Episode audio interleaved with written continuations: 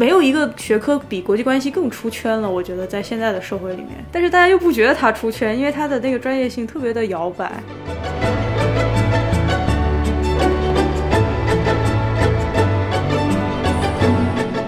有些中国的学生在海外，尤其是学政治学或者国际关系学，他会面临一种不舒适感。但是我觉得这种不舒适感是需要被克服的。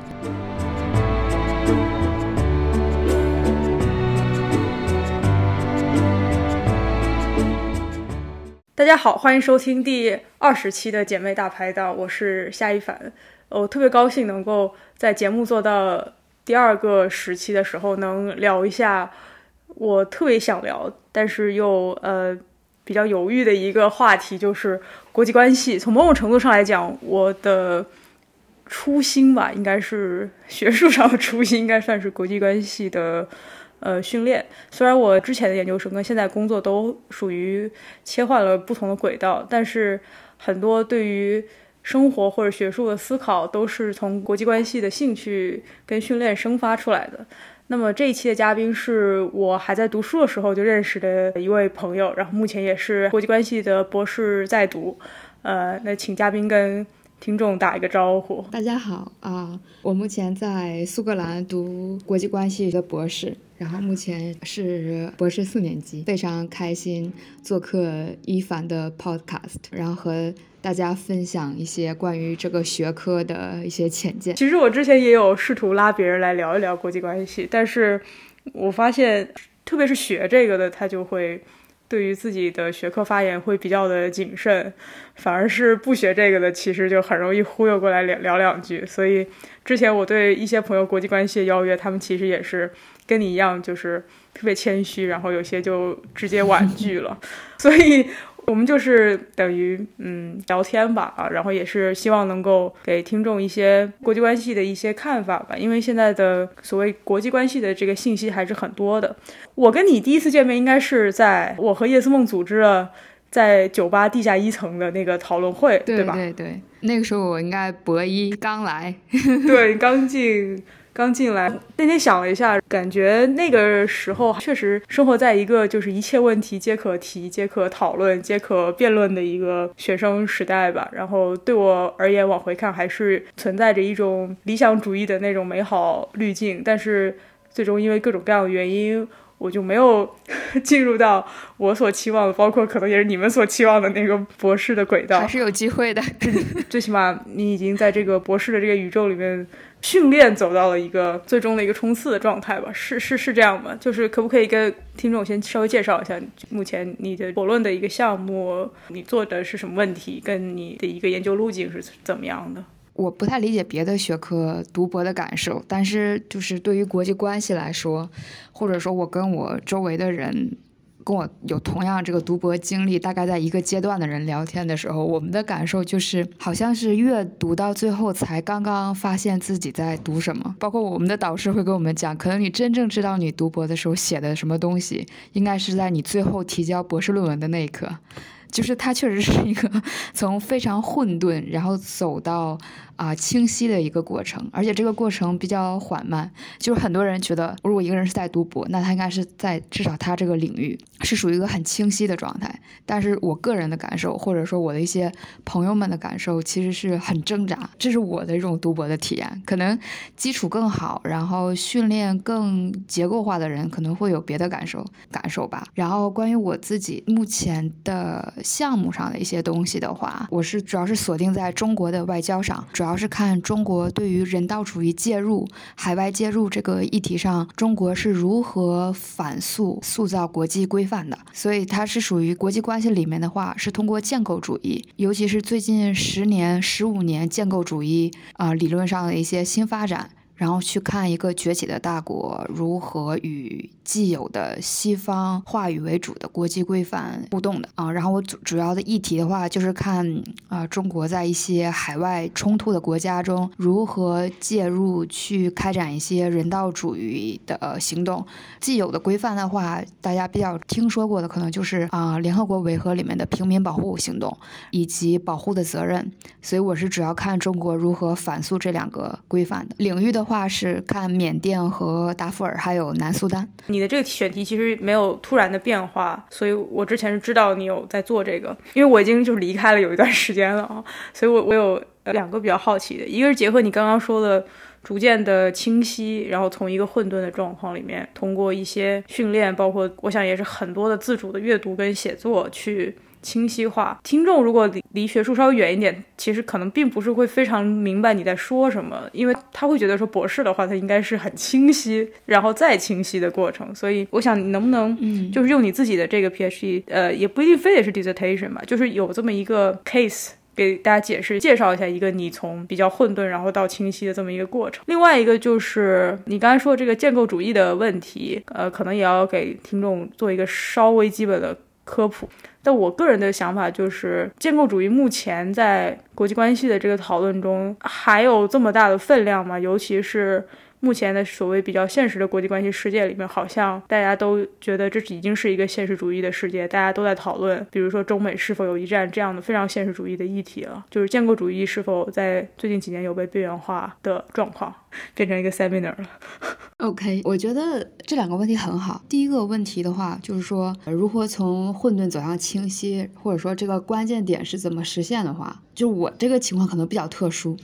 因为我本科虽然是学的国际政治，然后是在国内很好的高校一个平台去学习这个，关键是我当时没有好好学习，所以我的国关的底子不是很扎实，尤其是我刚进入博一的时候。然后另外一个就是我的硕士不是学国际关系，我硕士是学国际公法。所以，就是我整个人的状态，在我博一、博二这两年，基本都是摸索方向的一个过程。呃，所以就是跟别人比的话，大概可能会有半年甚至一年的一个时间差。所以就是有的人可能大概在博一下学期或者是博一结束的话，对于议题比较清晰的。前提下，可能我还在挣扎，我要走哪个方向啊？所以我这个上面就有就有我个人特殊性吧。当然，有的人可能他还没有读博的时候，他都已经有了个人专注啊，或者说个人编辑的一本书啊。就是每个人博士起点都不太一样啊，所以就是还要看个人的这个之前的知识积累，包括你跟你导师这个信息的匹配度。那如果你偶然找的导师跟你之前的教育不是很完全匹配的话，那可能。你们两个都要互相适应一段时间。然后我的情况是，我前两年基本都是在摸索方向，我大概知道我在做什么，应该是已经到博二下学期了。而且现在我还会做一些结构上的调整，我还在挣扎。就是因为 文科一个博士训练的话，它这个我不太清楚别人，但是我个人的感受或者我观察我朋友的感受是，它的灵活性很强。呃，说句实在话，博士的过程是写一本书嘛，对于一个文科博士来说，大概五到七章，总计八万字。但是你想想，你作为一个博士生，其实你的贡献。或者说，能衡量你是否达到一个博士毕业生的资格，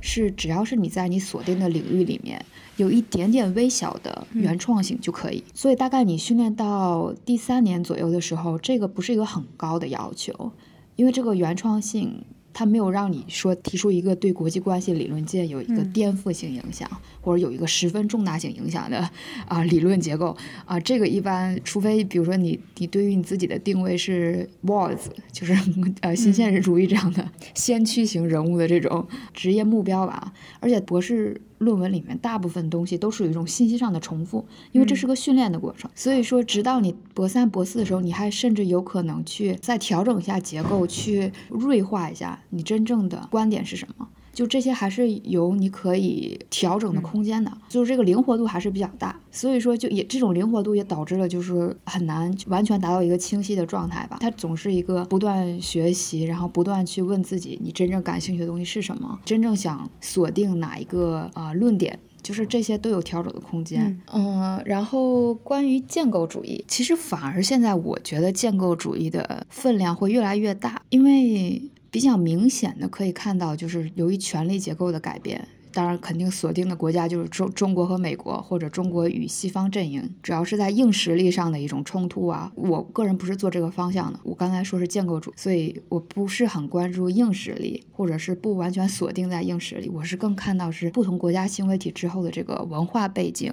意识形态背景，或者说历史背景以及身份的不同，导致他们的一些行为上的不同。或者由于他们行为上的不同，导致他们对于整个国际意识结构或者说国际文化结构、规范结构带来的冲击。那其实你现在来看的话，由于这种硬实力上的，呃，就中美之间硬实力上的慢慢慢慢这种拉近，当然这个 gap 还是很大，当然也导致了他们各自背后所携带的这种文化背景、规范背景带来的冲突也越大。尤其比如说，你中国目前在海外一些国家就是进行。公共外交所受到的一些困境，其实它就是一种话语上的困境，这反而就展现了说一个国家崛起之后，它所带来的这些规范上的一些携带的背景，和目前已经主流上是更接受西方规范的背景下所带来的这种 tension 这种冲突感，所以这个可探究的东西是很多的。我觉得可能要跟听众稍微解释一下这个建构主义。呃，建构主义的话，其实就是说九十年代在国际关系领域的话，就是由温特提出来，它主要就是看不同国家行为体之间的互动，会由于这种互动而带来不同的规范和身份。所以呢，逐渐到九十年代末期呢，美国的一批学者为主吧，他们就是看 OK 已经形成的这些国际规范是如何塑造这些国家的身份以及塑造他们的行为的。所以那个时候，如果你看中国外交，然后或者探究呃建构主义下的中国外交的话，统一的视角就是说啊，西方建立的这些国际规范，比如说人权规范，像我看的话就是人道主义、救援呐，或者是干涉呀这些规，它是如何让中国去适应这些规范的？它是一种自上而下的规范结构就在那里，然后你国家想进入到这个。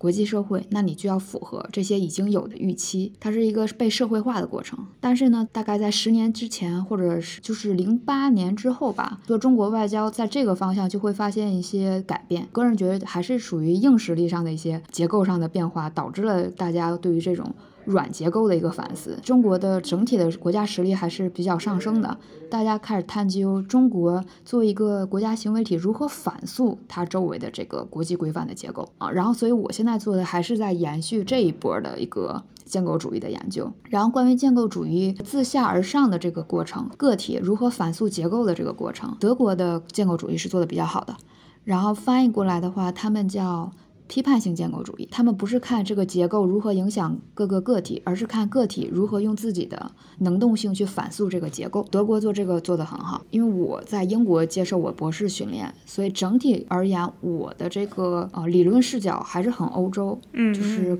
你会看大部分学者其实都是欧洲。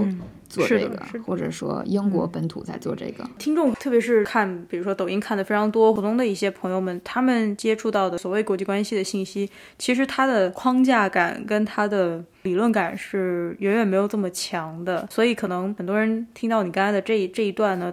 确实，他可能会感觉到是一个新的信息，或者说国际关系一种新的样貌，或者说学术的样貌。就有一个问题，就是说这种学术学院派的国际关系，最终是能够应用到现实的国际关系的分析当中吗？那为什么学院外的国际关系跟学院内的国际关系好像有一个很大的差别呢？我理解你刚才说的就是说属于院内与院外这个，对吧？就这个问题很复杂，然后它牵带着很多很多的问题。我目前来看的话，我的理解就是说，你如何定位一个国际关系的学者，他的对话的对象是谁？那第一个，他肯定是他的业内人士，就是他学术圈内的人，或者做一个领域的人，对吧？然后他们自己形成了一个共同体。然后与此同时呢？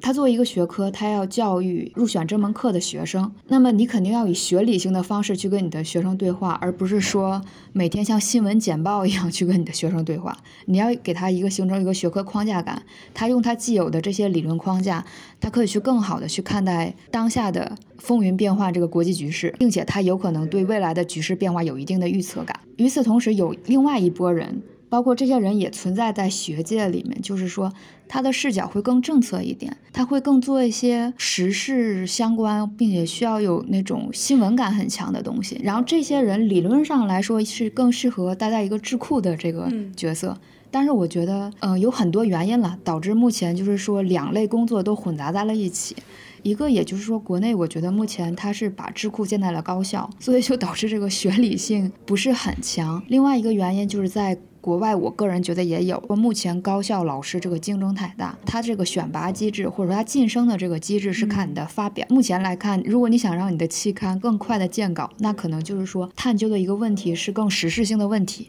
那这样，这个大部分期刊也更有动力去把你这个更迅速的发出来，所以就导致目前就是说国际关系自身这个研究人员这个晋升路线吧，或者他这个选拔的这种这种体制性的原因，就导致说他两种路子的人都混在了一起。但理论上来讲，应该是说作为一个学科，你是更注重一些学理上的发展。我觉得，我我来想想我要怎么说这个事儿，在。我读书的时候，刚进国际关系的时候，就有非常核心，而且是一直要思考的关于这个学科的问题。嗯，当然，他的这个思考也伴随着，就是你要去回答说你的理论到底是要做什么，就是你为什么要有一个 theory。当时我还先修，比如说历史这样的，特别是英国的的历史的做法是非常排斥理论的，所以。我一边修着一个特别排斥理论的学科，一边修着一个还挺以理论为支柱的一个学科。国际关系一直以来，我感觉都是一个特别年轻的学科，它确实也特别年轻，它是一个一战后的东西，它本身还是在不断的进化，然后不断的在被 define，可做性甚至还挺强的。但是我的感觉是。有一波人认为国际关系是要去服务政策，有一波人认为国际关系是要去搭建一个框架，就是它它能够提供一个新的看问题的方法。它在这个上面就没有那种我要去预测，或者说我要去解决当下实际的这种野心。嗯，我一直以来都对国际关系学术性，我其实有很强烈的怀疑。我觉得很多的 paper 读起来都不像是论文，更像是政府文件，更像是政策文件。在那种时候，我就不太。明白要怎么定义国际关系的那种学科专业性。如果去看北美的话，其实你像肯尼迪的那一帮人，他其实都在白宫做到了很高的位置。在我看来，国内虽然也是两边混在一起，但我总觉得这是一个国际关系好像一个挺内生的一个它的特点。智库其实你说到这个还挺有意思，因为我现在做这个工作，一部分要去研究智库跟媒体的互动和合作关系，能。看到其实国内的智库最近可能五年吧，就是非常飞速的在出现，而且有很多它已经以一种民间，当然也是有官方背书的那种形式出现，很多国际关系的人就能够有了更多发声的渠道，因为智库它跟就是媒体跟现在自媒体往往都有很多不同的合作等等。看到这些之后，我就想说，没有一个。学科比国际关系更出圈了，我觉得在现在的社会里面，哪怕像中国社会很之前说内卷，它是一个人人类学的名词，但是其实也是出圈了内卷而已。人类学其实没有太出圈吧，可能有一些书的销量增增加了，项标出圈了，但是人类学学科没有出圈。但是国际关系其实我感觉很出圈。但是大家又不觉得他出圈，因为他的那个专业性特别的摇摆，嗯，所以这是我对国际关系的一个一个观察哈，就是你的这个国际关系的题目是做的是中国，呃，但凡你在国国外做中国题目，就会 碰到一个特别典型的问题，就是说，为什么你要在国外做中国的题目呢？啊，这个是我我在奖学金面试的时候就被问到的问题。中国那边的面试官当时问的这个问题，我当时没有回答的很明白，因为我当时觉得这个问题很简单，因为就是我申请的国外这个老师，他的发表水平要高于我当时在中国能锁定的老师，在同样的领域里面，就当时是我就只有这一个简单的想法，我觉得就是业务能力的问题。随着我慢慢读博，然后自己的感受也在加深吧。所以我觉得这个问题背后还有其他的层次。你你远离中国做中国相关的问题，那你这个背景信息和文化差异，你能带来多少真正符合中国实际的？这种理论上的建构也好，案例上的价值也好，但是我目前在国外读这个课题，我觉得我有几个感受，就是说能让我觉得在国外读这个课题是值得的。一个就除了之前的业务上的问题，就是在方法论训练上，它会更比国内科学化更强一点。然后另外一个方面的话，就是我个人觉得目前中国的海外话语权。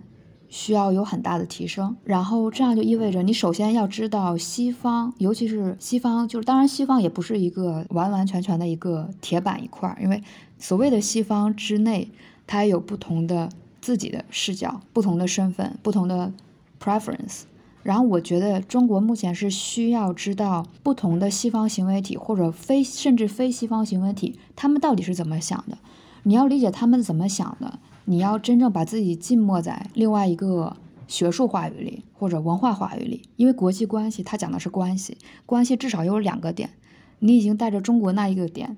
你出生就带着中国的胎记，对吧？那你也首先要知道另外一个点是怎样的，你这样你才能作为一个关系。不然你就是一个点里面的东西，那就做国内政治学也可以，对吧？就是所以说，目前有些中国的学生在海外，尤其是学政治学或者国际关系学，他会面临一种不舒适感。但是我觉得这种不舒适感是需要被克服的，因为我们这一代的国关人是需要学会在。既有的主流的西方的学术框架里来表达中国的视角和中国的特色，所以我觉得这个是还是必要的啊。另外一个就是我个人的感受，作为一个在中国土生土长的人，呃，先天的话就是在自己还没有意识的情况下，就是你这个意识形态的背景是很强的，但是你自己是意识不到的，也就是灯下黑。但是这种强烈的意识形态的标签。我个人感觉是不利于你去做学理性的国际关系研究的。他会在你看这张纸之前就先戴上了一个眼镜，一个有色眼镜。如果你对自己的定位是想做一个学者的话，你要尽量去摆脱那个意识形态背景，反而把意识形态当做你的研究对象来去看。然后这个过程其实是很痛苦的，因为我在嗯二十岁之前我没有在国外长期生活过，所以这深深的已经是叫 embedded，就是它已经是扎立在里面。所以你需要真的很长时间去有意识的去。跳它跳出来，所以我是比较感谢说，我在这边接受了教育，同时我要带这边西方的学生。从我第一次带学生开始到现在，基本就是全都是在西方就是教育体系下长大的小孩，所以我是要学会跟他们互动，我是要听他们的视角。但这样的过程是帮助帮助我跳出来这个套子吧。然后另外一个问题就是说，因为这个意识形态的东西很难去有意识的摆脱掉，所以如果在海外，我不是说你一定要去接受西方的意。识形态，但至少就是说，你能更中立的去看不同的这种意识形态上的冲击，然后把它当做你研究的一个背景信息去看。然后这样的话，还有一个好处就是说，作为一个学者，你要意识到你的文章是写给谁看的。如果你不是一个完完全全政策主导的人，你写的东西是希望二十年、三十年之后的国际关系课堂的学生去看的时候，他还是能读出来价值的，摆脱了当时你所写的时候那一阵子的那种意识形态上的狂热呀，或者说很强的那种政策驱导性，就是二三十年之后他们去读，他还能看到你学理上的价值。我觉得这个还是比较必要的。当然，这个看个人的职业定位。那如果有一天你要去做智库，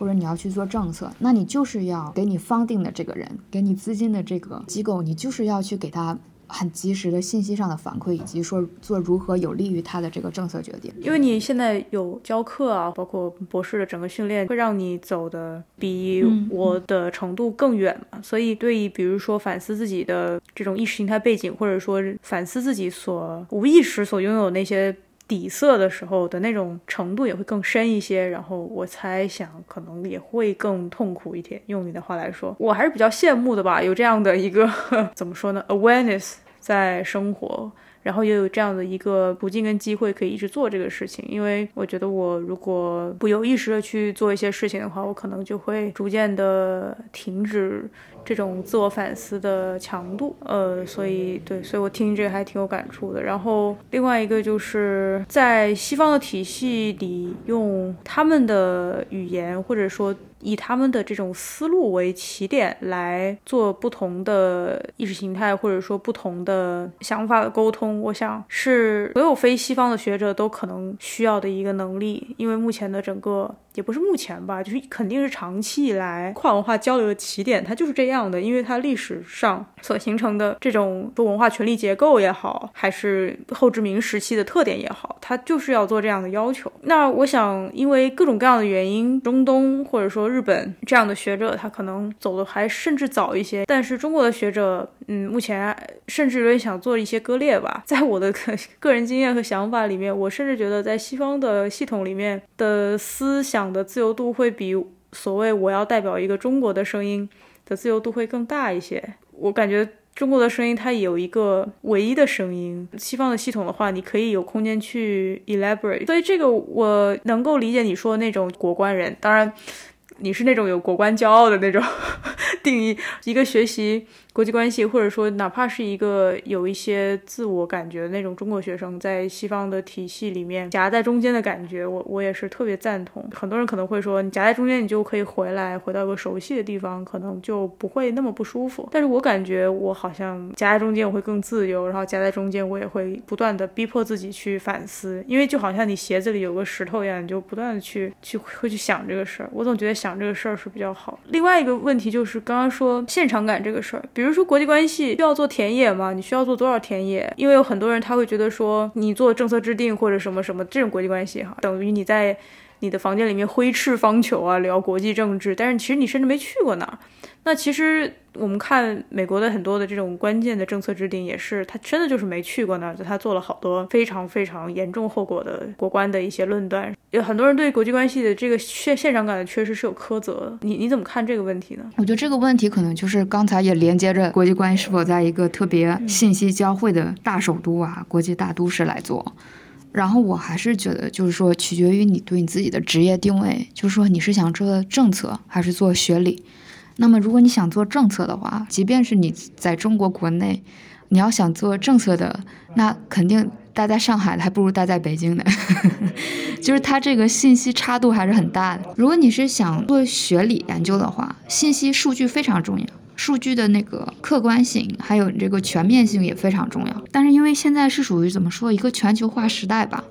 我觉得现在信息获取反而是相对来说比较容易。比如说你做田野调查或者做访谈。呃，这些都是国关做科研训练非常必要的一个步骤嘛。那主要就是说，你要如何去找到对应的人？那可能就是说，你通过你导师的人脉，或者说你通过 LinkedIn 上的人脉，对吧？因为现在真的全球化，不管是人的连接还是信息的连接，都变得相对来说比较 accessible。我觉得更重要就是说，你的学术心境会比较重要。如果你是想做学理研究的话，我我现在跟一些在华盛顿就是国关相关的工作的话，你会发现。他们对于理论，其实没什么很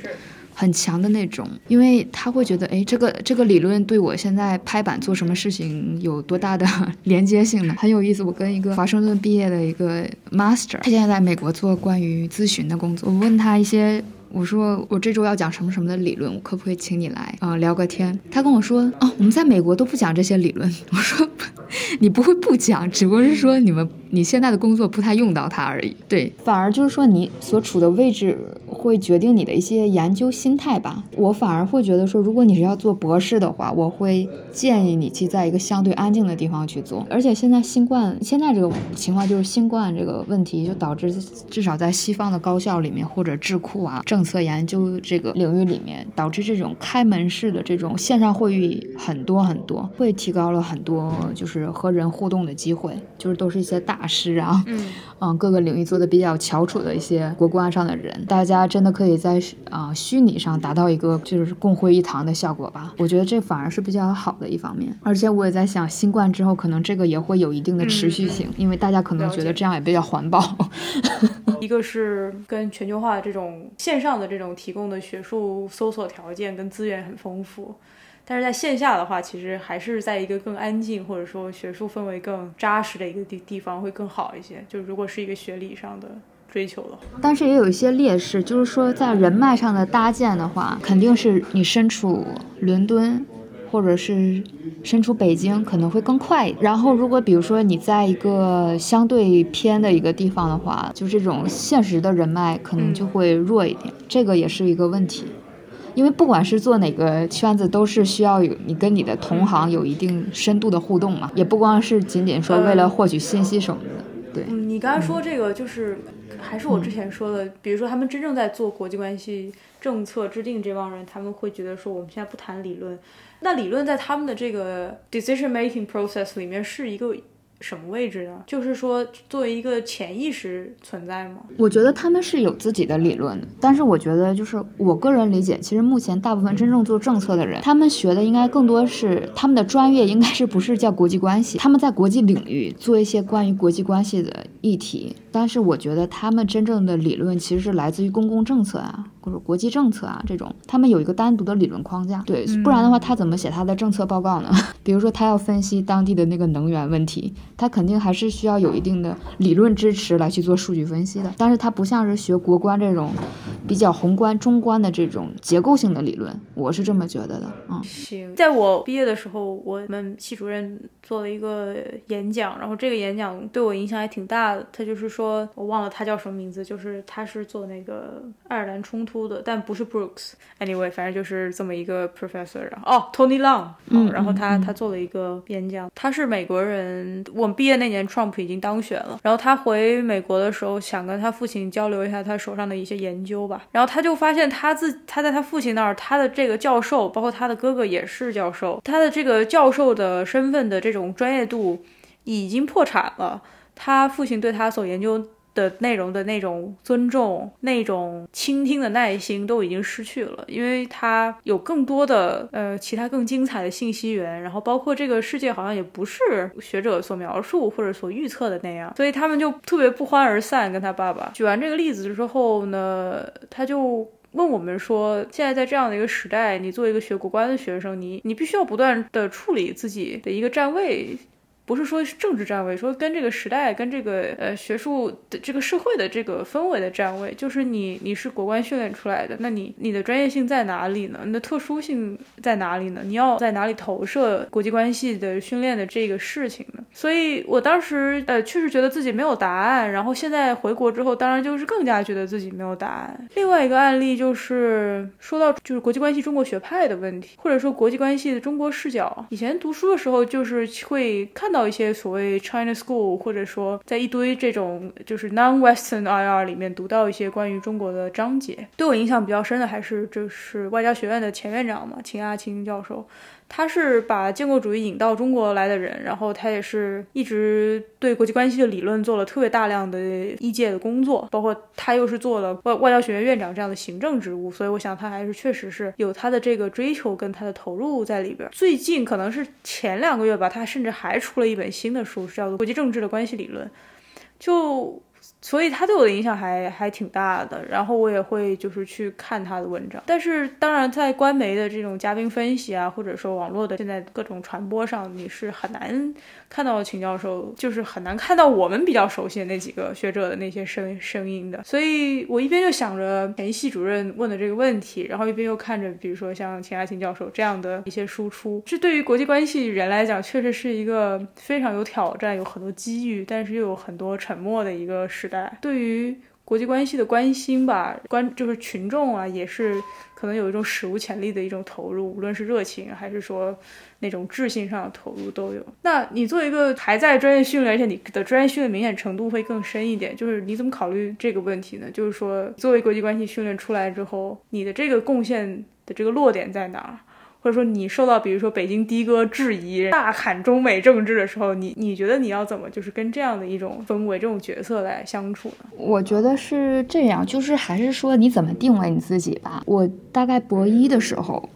我读到一个杂志上的文章，然后就是是人大的一产出颇多，而且非常非常受业界甚至非业界认可的一个新闻学院的。老师，然后他就讲说如何定位一个社会科学工作者，觉得我也是比较认同他的观点，然后我也就是试图去定位我自己，就是说它是一个山就在那儿的过程，就是社会现实肯定是不停的在变化的，但是山就在那儿，然后作为一个社会科学工作者，是你要向公众，你要向你的学生去阐释说这个山是怎么样的，你接受不同的理论训练或者不同的方法论训练。你对于这个山的解读会有所不同。它不是说，那你这个对于社会有什么用？它是一个，我觉得某种程度上你可以说是启迪民智，或者说更谦虚一点，这就是一个解读的过程。我我是建构主义理论下的这个读博，所以我现在看东西就更关注于说阐释的这个过程。你的作用可能就是说，向周围的 public，或者是向你的真正业界内的。同僚还是学生去阐释这个东西是怎么样的，你去给他把这个画画出来。我个人觉得还是一个阐释的功能。但是如果比如说你是要做政策的话，就是不管是这个政策制定者多大程度上去采纳你的建议，但是你是要去给你的政策制定者提供关键性的阐释和信息，那这个是搞政策的人做的。那作为一个学界的人，一个就是说你是如何更好的解释这个现实。或者阐释这个现实，然后你去影响公共话语，或者说你去影响你的学生，他之后看待这个世界的作用。可能想说的就是，在你看来，学历跟政做政策是比较清晰的。然后你的影响话语权，或者说去影响学生提供阐释，阐释跟实践你也是分得比较清楚。这这就是你所阐述的你的一个看法嘛？那你到最后可能就是要去跟现实去磨合。呃，最后一个问题就是，就是你对于这个国际关系，嗯，或者说未来整个状况，你是比较有信心的吗？还是说一个中立的一个比较超脱的态度？还是说你说对于这个学科的发展？还是不是对对于现实国际关系的现实的国际关系的发展发展？怎么定义这个现实的国际关系发展是什么意思？你能举个例子吗？说很多人会认为，他们相信有一个战争的周期，然后他们觉得说我们在靠近这个周期，或者说他们觉得说气候变化这样的一个非常需要全球合作的这么一个情况下，所谓的这个国际社会离这个全球合作的基础甚至是比以前更远。那这当然是一个比较悲观的看法，当然也有比较乐观的看法，比如说你可以有一个稍微民族主义一点的看法，或者说对于科技进步的信心的看法。那我想这可能就是比较乐观一点的看法，还是说你的国际关系训练已经让你其实没有太多形容词的这种。看法的，更多的主要是去理解它，然后描述它，阐释它。你刚才说的这些就是长期性的这种，应该属于预测的范畴。说实在话，我也没有科学化的方法训练去真正去负责任的去预测什么东西。我的个人的啊，中美之间打不打仗，或者台海危机将会怎么样的发酵，因为这个一个也不是我课题的这个锁定的范围。我可能表达的也就是说我看了几篇时事评论，或者说在智库里的看到的一些报告，然后再进行识识人牙慧去进行一些评论，就是。可能也没有什么真正的价值，但是就是在我自己领域范围之内，其实我更关心的就是说，中国话语权如何打出去的问题，或者说如何更好的被不管是西方行为体还是非西方行为体都更好接受的问题。我觉得这是也是一个实质性比较强或者比较现实感比较强，但是理论上也特别需要去做一些改善，去 justify 的一个。一个领域吧，因为现在看，其实说实在话，不太不太乐观，因为我们更讲究的是集体主义，所以我们对于个体上的这种，更多是说个体要服从集体。但是我个人的想法，或者说我个人的观感，就是说，因为每一个公民他自己作为个体来说，他肯定是希望自己个体的权利更多的被照顾。那这样个体层面的这种利益导向，或者就是这种天然的这种属性，会更加导致西方的这种自由民主式的呃政治理念，在公民的这个 level 更好的被接受。所以我觉得这个是一个比较长期可以值得看的话题。你中国这种中国特色，你要如何更好的让其他国家的这个公众层面去更好的接受你？因为在很多其他的国家，强政府基本是不像中国这样存在。通过新冠疫情，你就会发现了，那国内的这种治理能力绝对是遥遥领先，它这种强政府动员能力绝对是遥遥领先的。但是在很多其他国家是不具备的，不光是说西方，非西方也是一样的。那你在这种情况下，你是如何？需要把这种中国模式模式真的是能让外界更容易接受你。在国外很多国家，可能政府跟公众之间的这个分歧度或者粘合度根本没有像国内的这种塑造的这么高。那你要怎么办呢？我觉得这也是一个很现实的问题。嗯。好的，那我们就录到这儿。我其实还是非常共感你说的话，然后包括我能够理解，对于这种乐观或者不乐观或者悲观，或者说对于一个大局势，其实很难做一个什么特别的预测或者说判断。这是一个特别典型的学术训练出来的人会给的一个答案，就是我不太清楚，或者说我的 source 不够多等等。另外一方面，我觉得就是因为学界会因为这种严谨性，或者说一个专业的一个严肃训练出来的人，他会他会避免去回答这样的问题。你说的这个。话语权打出去的问题，因为我可能工作某种程度上可以做这种方面的概括，就是要去看看话语权怎么在媒体的状况上可以做啊。但是我这个想说就很多了吧，但是我就回应一下，说我跟这个相关，但我就不展开。大局势上的一个问题，或者说我个人的乐观还是悲观的上的一个预测吧，就是其实这个是。我觉得更关乎于说一个国关人他是做哪个领域的议题。我们现在国内有个叫清华路径，